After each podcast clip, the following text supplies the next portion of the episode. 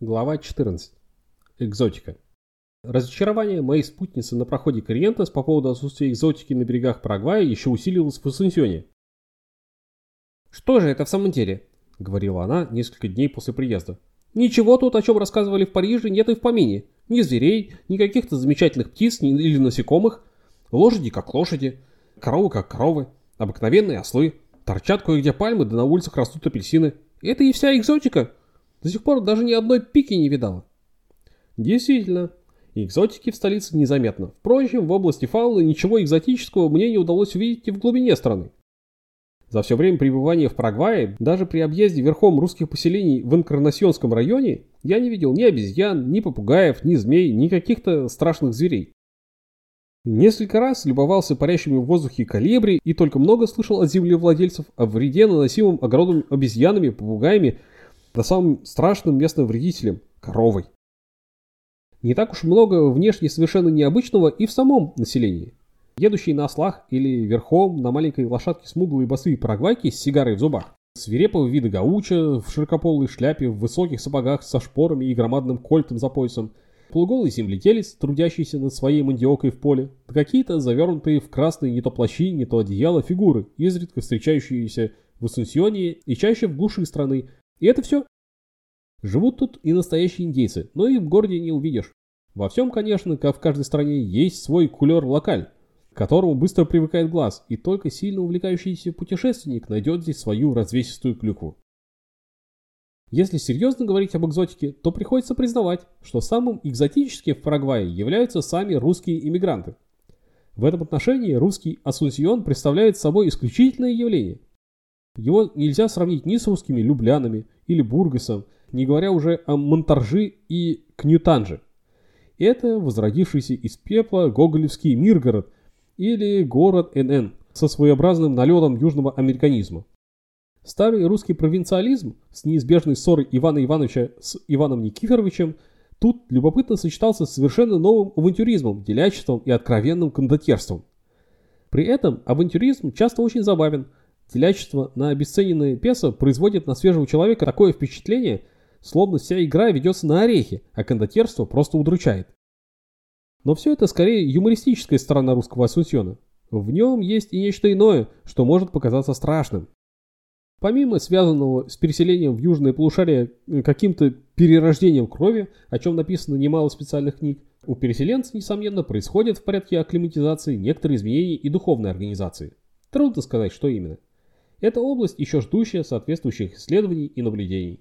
О ней, к сожалению, говорится меньше всего, но не подлежит сомнению, что психическая акклиматизация гораздо существеннее обычных здесь у переселенцев нарывов сыпи, экзаймы, расстройств органов пищеварения, которые в конце концов проходят и от которых никто не умирает.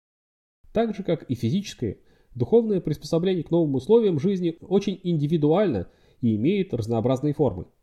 У одних все начинается с подъема и возбуждения, у других с испуга перед открывшейся действительностью – у всех появляется более или менее длительная полоса тоски и угнетающего сознания разрыва со старым привычным миром. Через некоторое время у переселенцев проходят гноящиеся язвы на ногах и теле, налаживается здоровье, затягиваются и душевные раны. Но что-то, какой-то не то сдвиг, не то вывих в духовной природе остается. Конечно, есть и исключения.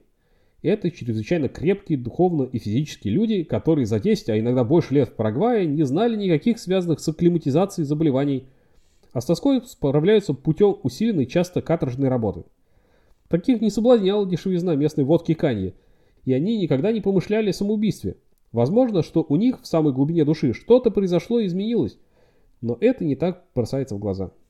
Один из местных пессимистов определял мне состояние акклиматизирующихся русских очень кратко. Мужчины пьют, женщины плачут.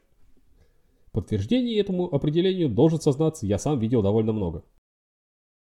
«Вы в картишки играете? Водку пьете?» спрашивает после богослужения в русской церкви парагвайский сторожил вновь прибывшего переселенца. И на недоуменно отрицательный ответ сам возражает. «Ну ничего, скоро научитесь и играете, и водку пить, это здесь неизбежно». Не все сторожилы в Иисусьоне пьют и играют. Пионер русской колонизации, генерал Беляев, к которому я прежде всего направился после приезда, угощал меня скромным ужином без традиционной каньи. Но знаменитый в русской диаспоре генерал действительно очень оригинальный человек – В связи с открытием им Парагвая, о нем в русской печати писалось невероятно много вздора. Он будто замерил индейцев, зная чуть ли не с детства их язык и все наречия Гуарани. Он открыл богатство неисследованной пустыни Чака, став главе войск, он победил боливийцев и разработал какие-то грандиозные проекты русской колонизации Парагвая. Он первое лицо здесь, признанный глава русских, единственный уполномоченный правительством директор организации по переселению. Все это в такой же степени соответствует действительности, как промелькнувшие в печати сообщения, будто во главе ведомства почт и телеграфов в Парагвае стоит русский генерал Рейнбот, а морским, а морским министерством ведает князь Туманов.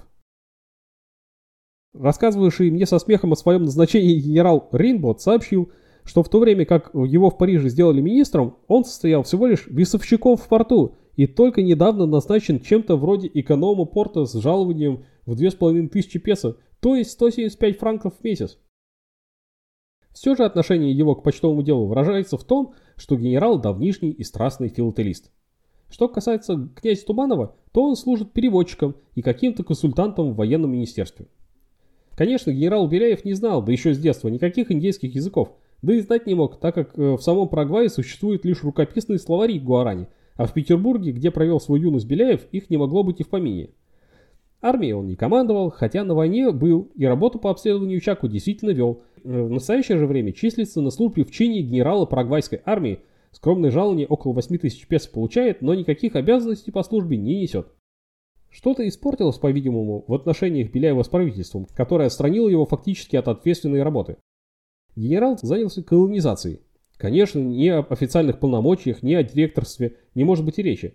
При несомненном интересе и сочувствии правительства к земледельческой колонизации края и местной неразберихи уполномоченными и директорами по колонизации здесь могут сколько угодно называться все, кому не лень.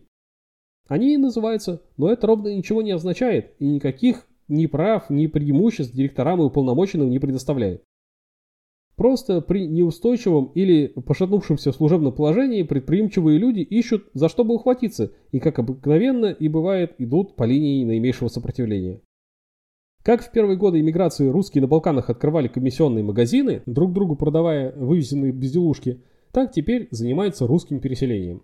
Часто за это дело берутся люди с толком, умением и твердой волей из той породы, которая сотню-две лет тому назад занималась работорговлей. Тогда это становится опасным. Но генерал Беляев не из них. Переселением он в сущности занялся еще тогда, когда в Сунсьоне оказался единственным белым иммигрантом на правительственной службе. Попав в эту первобытную страну, он, по-видимому, решил сыграть тут роль культурного варяга. Но Рюрику не хватало Трувора и Синеуса. Он стал с согласия властей выписывать их из Сербии и Болгарии, из числа старых друзей и сослуживцев. Привлеченные заманчивыми перспективами, какие рисовал красноречивый Рюрик, приехали и остальные варяги, и так или иначе всегда гораздо скромнее, чем обещал Беляев, устроились на службу. Тем временем Беляев уехал на исследование Чака, а прибывшие стали утрясаться и пускать корни без него. В результате Труворы и Синеусы совсем эмансипировались от всякого беляевского влияния, и генерал оказался не только без дружины, но и на равном с ними положении. И генерал оказался не только без дружины, но и на равном с ними положении.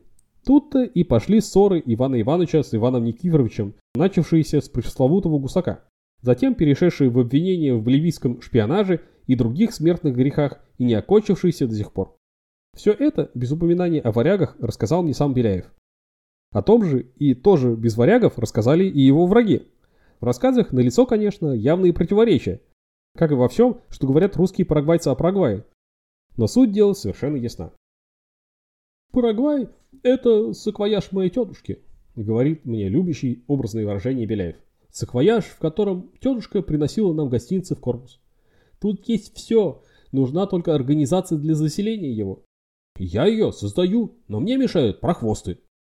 Но я создам ее, несмотря на происки моих врагов. Милости просим, пусть приходит сюда кто хочет, русский или поляк, серб или болгарин. Я создаю славянский колонизационный центр. Я готов всем помочь, кто бы сюда ни пришел, не делая различий между партиями и политическими взглядами. Единственное, что спрашиваю у прибывшего, является ли он созидателем или пришел как развратитель? Я знаю, что колонизация новых земель происходит на костях и трупах первых колонистов, без жертв здесь невозможно. Так всегда было. Я сознательно направил люксембуржцев в Чака, чтобы они были вдали от разглагающего влияния Асунсьона. Первый мой долг – дать им кусок хлеба, и они его получат. Природа тут дает все, что нужно для здоровой жизни подальше от европейской псевдокультуры. Нужно понять эту прекрасную страну, как я ее почувствовал и понял. Люди, которых я вытащил из гниющей Европы, меня предавали и предают. Но что делать? Такова судьба всех идеалистов. Христа тоже предали и надели на него терновый венец. Я, как Моисей, стараюсь вывести людей в обетованную страну, а на меня клевещут и мне мешают. Теперь даже правительство ко мне относится недружелюбно, но я знаю, что нация за меня. Когда после работы в Чака я возвращался в Ассунсьон, пошли дожди и разлились реки, и индейцы несли меня на руках в носилках, усыпанных цветами, как Офелию. Генерал нервно перебирает пальцами, глаза его блестят. Рассказывая, он быстро встает, показывая свою коллекцию индийских головных уборов из перьев, луков, стрел и отточенных мачет. Затем приносит составленные им карты Чака и документы с благодарностями министров.